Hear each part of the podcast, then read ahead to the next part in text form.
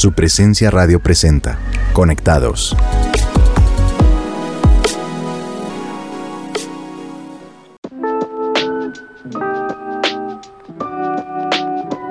Muy buen día para todos. Les damos la bienvenida a Conectados de su presencia radio. Mi nombre es Ricardo Gaviria y como siempre me acompaña mi bella esposa Alice. Hola mi guapo esposo, hola a todos, qué alegría estar aquí con ustedes. Ya estamos entrando en la recta final de nuestros programas por este año y estos últimos temas que les traemos están impresionantes. El tema de hoy me encanta. Y antes de comenzar, queremos agradecer a todos los oyentes que han estado conectados con nosotros a lo largo de este año. Sabemos que muchos de ustedes escuchan nuestro programa no solo en Bogotá o en Colombia, sino también desde distintas partes del mundo. Recuerden que pueden encontrar todos nuestros temas y episodios en nuestro podcast en Spotify o SoundCloud. Bueno, hoy te encanta. Cuéntanos, ¿de qué vamos a hablar? Mi guap, hoy vamos a hablar de la fe, pero primero tenemos que saber qué significa esta palabra tan importante. La Biblia nos enseña en Hebreos 11.1 que la fe es la certeza de lo que se espera y la convicción de lo que no se ve. En otras palabras, es tener seguridad de lo que vendrá por medio de las promesas que Dios nos da, aun cuando no veamos la respuesta en el horizonte o cuando todo se torne más oscuro o crítico. Fe es permanecer convencidos de lo que no podemos ver hasta que lo podamos ver. Y a propósito de eso, yo quiero preguntarte, ¿Qué situaciones en tu vida han puesto a prueba tu fe? Cuéntanos de alguna. Uy, pues situaciones hay muchas y en este programa no alcanzaría a contarlas porque pues darían como para escribir un libro. Pero recuerdo que una vez hace mucho tiempo me había quedado sin trabajo. Estaban pequeñas y durante un tiempo estuvimos viviendo de los ahorros, por lo que estábamos orando pues por un empleo y por buenos ingresos. Y luego me llamaron de una empresa para decirme que tenía un cheque de unas comisiones que me había ganado y que no había reclamado, y que cuándo iba a recogerlo. Pues yo ya ni me acordaba de ese tema. Y cuando fui hasta allá a recoger el cheque, la gerente me dijo, yo no sabía que usted ya no estaba trabajando con esa empresa. Oiga, ¿y por qué no se viene a trabajar con nosotros? Y fue de una que me contrataron. ¿Te acuerdas? Claro que me acuerdo. Bueno, y esta pregunta está tan buena que, ¿qué tal si le preguntamos esto mismo a nuestros oyentes? ¿Qué situaciones en su vida han puesto a prueba su fe? Mientras piensan en esto, los dejamos con la canción Te veré de su presencia worship. Eres el rey del universo, testigo fiel, fiel y verdadero. De tu presencia brota fuego como el sol, iluminas mi camino y en cada instante son tus detalles los que nos persiguen por todo lugar. Los montes te alaban, los cielos declaran tus maravillas y tu esplendor. Te veré cara a cara, avivas mi alma con una mirada, te veré.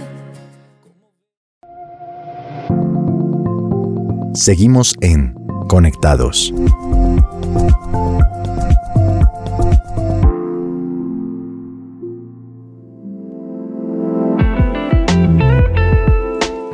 Estamos de regreso en Conectados de su presencia radio y antes de la canción hemos dejado esta pregunta.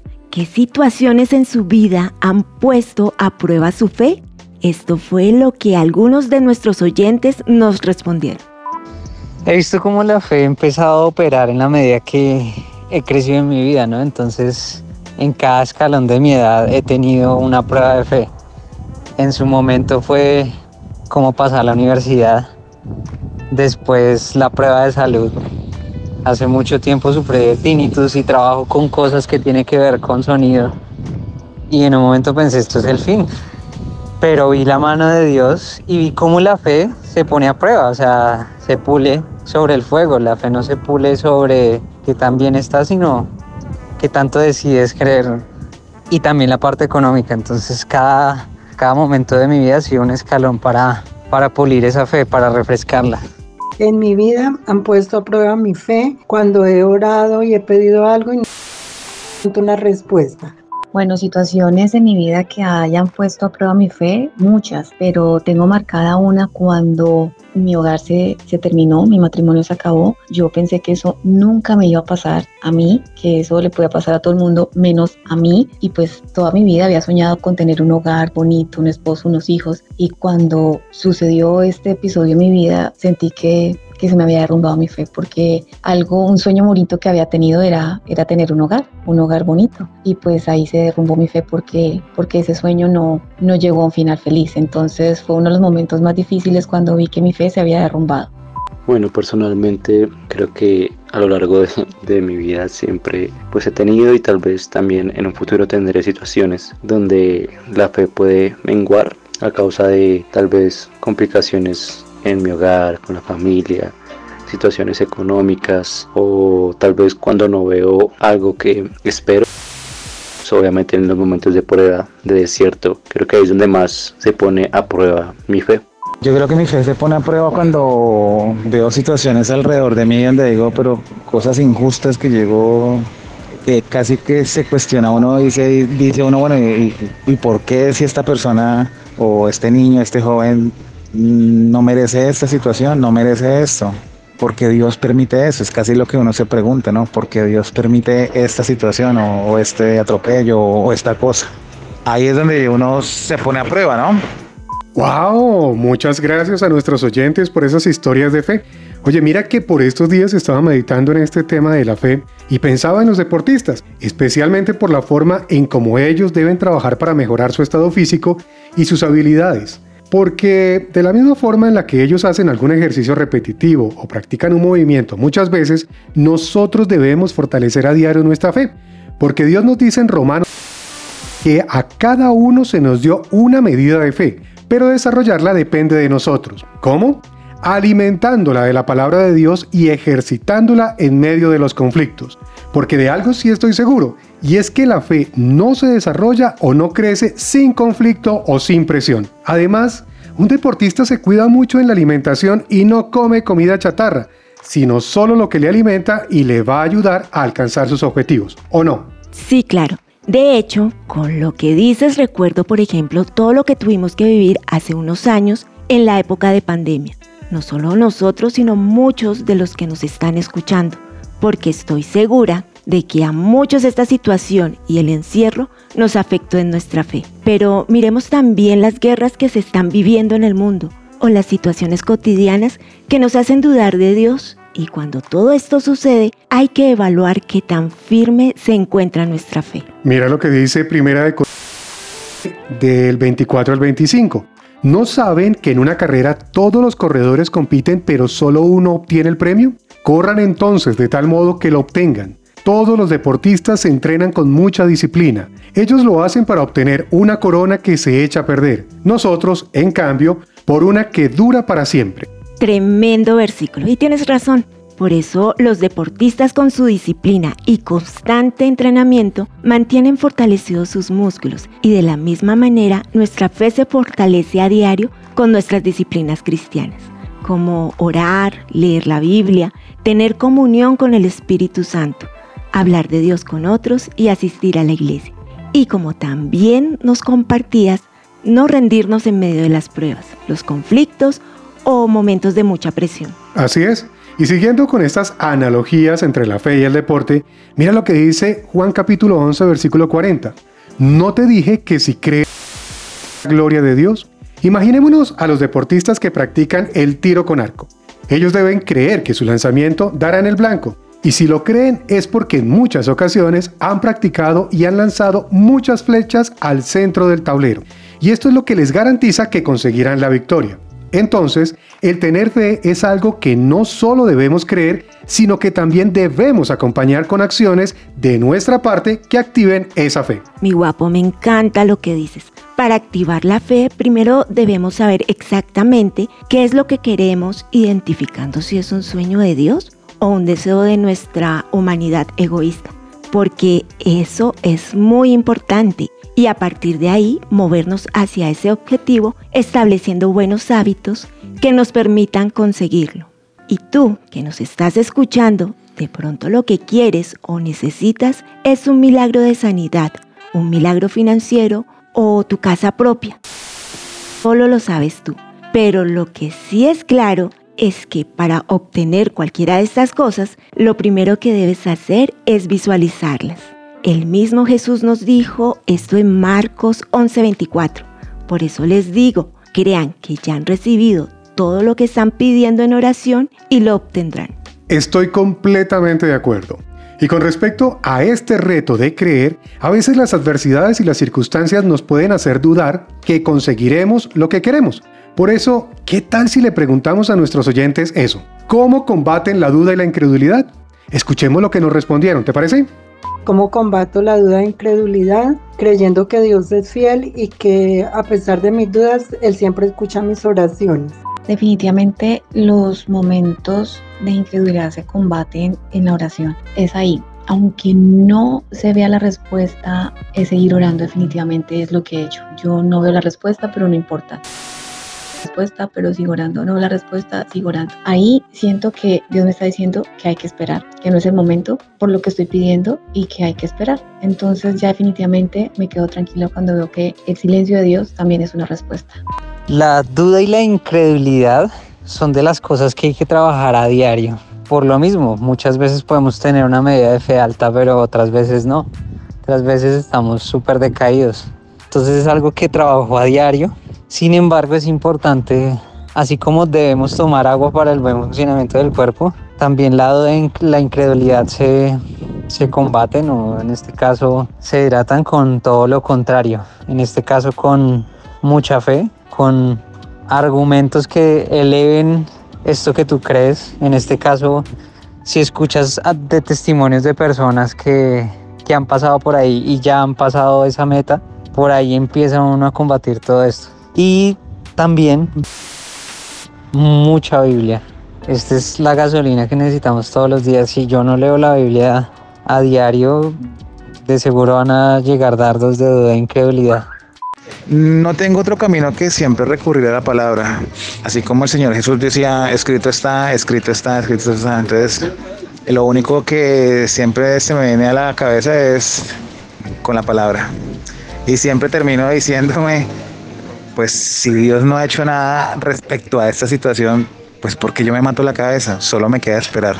Y esos momentos de duda e incredulidad, sé que pues primero debo ganar una batalla que se libra en mi mente, porque una de las armas principales pues del enemigo es atacar la mente de los hijos de Dios y yo sé y entiendo que debo como llevar también cada pensamiento cautivo a, la obediencia de Cristo y sobre todo recordar ir a la palabra, ir a la palabra, ir a la oración. Creo que eh, ahí crece, vuelve a crecer la fe, se va la, la incredulidad en esos momentos donde yo vuelvo a recordar sus promesas, a leer su palabra, es ahí cuando yo puedo volver a llenarme de esa fe que tal vez estaba menguando. Entonces, eso creo que es, es, es la clave, es ir a la fuente correcta.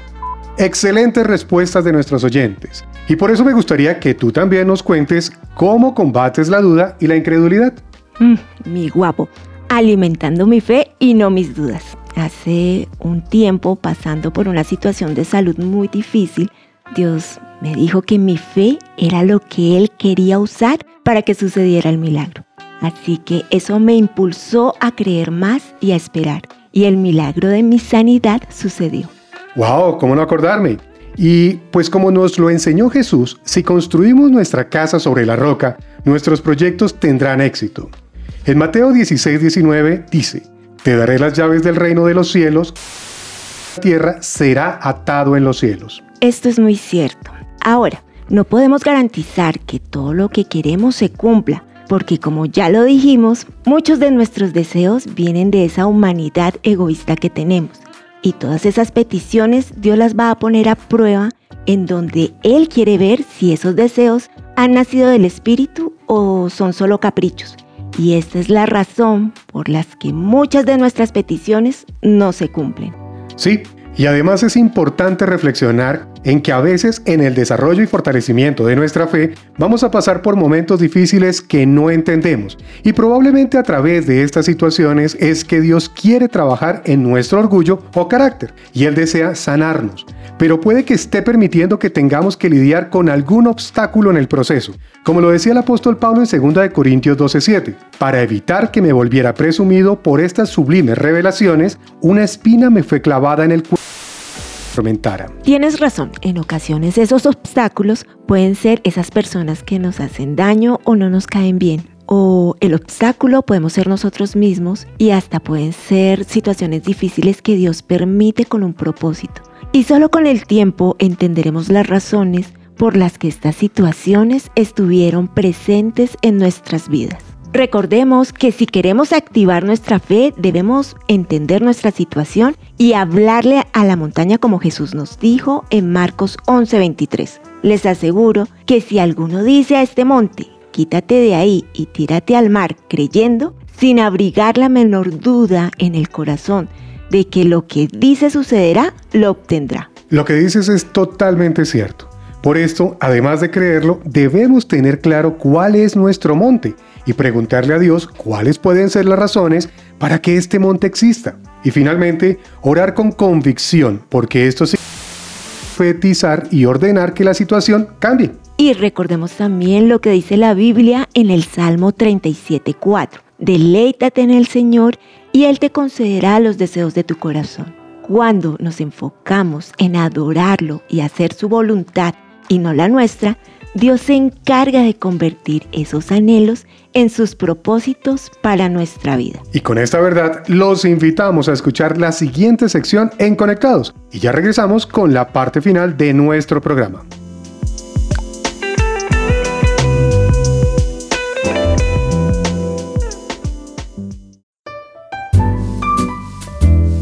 Urbanidad y buenas costumbres.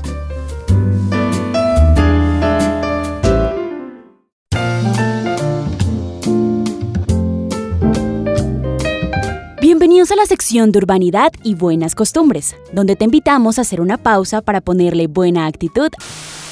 Visitas. Una palabra que puede generar distintas reacciones. A veces las esperamos por meses si se trata de un familiar que vive fuera del país. Pueden ser la excusa perfecta para reunirnos con esos amigos que no vemos hace mucho tiempo, o en algunas ocasiones son inesperadas. Sí, me refiero a esas típicas visitas que ocurren un domingo en la tarde, cuando tus planes eran quedarte en casa viendo una película. Seguramente llegó a tu mente algún recuerdo de una visita del pasado. ¿Es un buen recuerdo? Indudablemente, las visitas tienen una gran importancia en la sociedad, porque son las que nos permiten cultivar relaciones familiares, amistades, reunirnos en torno a un café o a un almuerzo para conversar, y pueden convertirse en la ocasión perfecta para expresar nuestro afecto a esa persona especial. Y a pesar de que las visitas pueden ser muy comunes, muy pocas veces nos detenemos a pensar en la manera correcta de llevarlas a cabo por lo que Manuel Antonio Carreño se dedicó a escribir una serie de aspectos importantes a tener en cuenta cuando hablamos de visitas. La primera advertencia, y quizás es no llegar de sorpresa. Es imprescindible comunicarnos con nuestro familiar o amigo y preguntar si estará en casa, si tiene planes o si está dispuesto a recibirnos. Tal vez estés pensando, pero es mi mamá, o es mi hija, o yo sé que nunca está ocupado en ese horario pero entre más cercano sea el vínculo, deberíamos dirigirnos con mayor respeto al tiempo y la privacidad del otro. Asimismo, el mejor horario para las visitas, según Carreño, es en la mañana o en las primeras horas de la tarde. Las visitas en la noche no son recomendables porque pueden incomodar a los anfitriones. ¿Alguna vez te ha pasado que has invitado a alguien a tu casa, pero no asistes solo, sino que lleva a su pareja, a su hijo o a un amigo? ¿Lo has hecho alguna vez tú? Aunque culturalmente pueda ser una práctica común, la urbanidad de Carreño nos recomienda evitar ir acompañados a una visita, pues debemos respetar el espacio del anfitrión. Asimismo, es importante alejarnos de los aparatos electrónicos mientras estamos compartiendo con otros, tomarnos el tiempo de mirarlos a los y estar completamente presentes, sin distracciones. Según la urbanidad de Carreño, existen muchos tipos de visitas, algunas son de negocios, otras de duelo o pésame, de felicitación o incluso de despedida. Y sin importar cuál sea el motivo, una visita puede ser la oportunidad perfecta para dar ánimo a la persona con la que compartes. impedir que una amistad se deteriore por la distancia o incluso para orar por ese amigo o familiar que no veías hace tiempo. Te animo a que agendes esa visita que has tenido en mente por mucho tiempo, pero que tal vez en el afán del día a día no has atendido. O por qué no, a que invites a esas personas especiales a casa y compartan un buen tiempo. Yo soy Camila Corredor y en esta sección de urbanidad seguiremos recordando los buenos modales para no perder las buenas costumbres.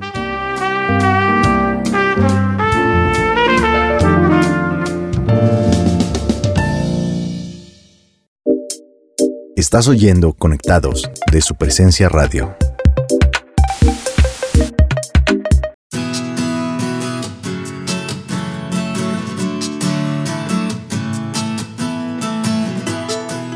Estás escuchando Conectados de su presencia radio y para concluir con nuestro episodio de hoy, recordemos que la fe no es un sentimiento, es una decisión.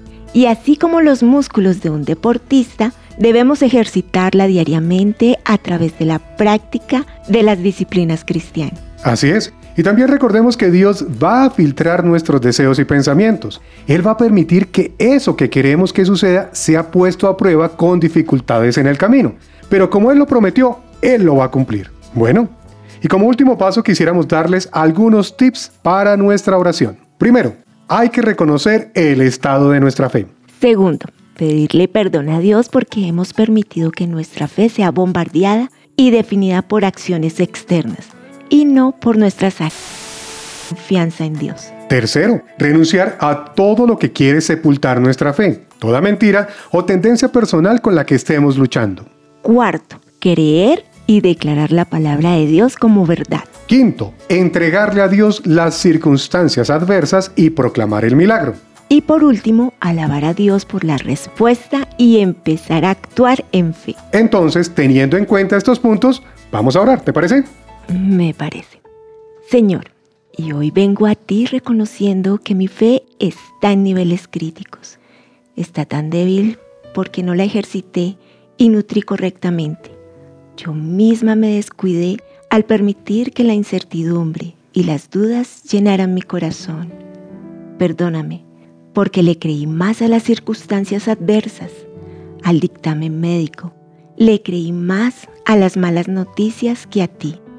Así que hoy renuncio a las mentiras que me desviaron de tu sueño. Renuncio al miedo y a pensar que tú no lo vas a hacer. Te entrego mis luchas para volver a creer y esperar en ti. Hoy reconozco que mi fe no ha estado a la altura de lo que tú esperas que yo tenga. Y renuncio a todo lo que ha bloqueado mi fe. Renuncio a las mentiras de que tú no puedes ayudarme, que eres un Dios pobre, Renuncio a creer que Dios tiene favoritos y que se olvidó de mí. Se olvidó de la sanidad y provisión que necesito en este momento tan difícil de mi vida. Por eso te entrego todos los problemas y acoso por parte de los incrédulos que quieren aplastar mi fe y quieren que no te crea.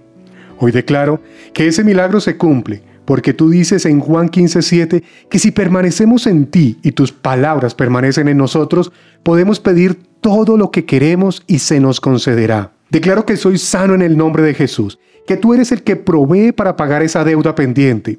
Declaro que tú nos provees que necesitamos y que tú no eres un Dios de deudas porque la deuda es esclavitud. Y voy a creerte a ti y no a lo que diga el mundo.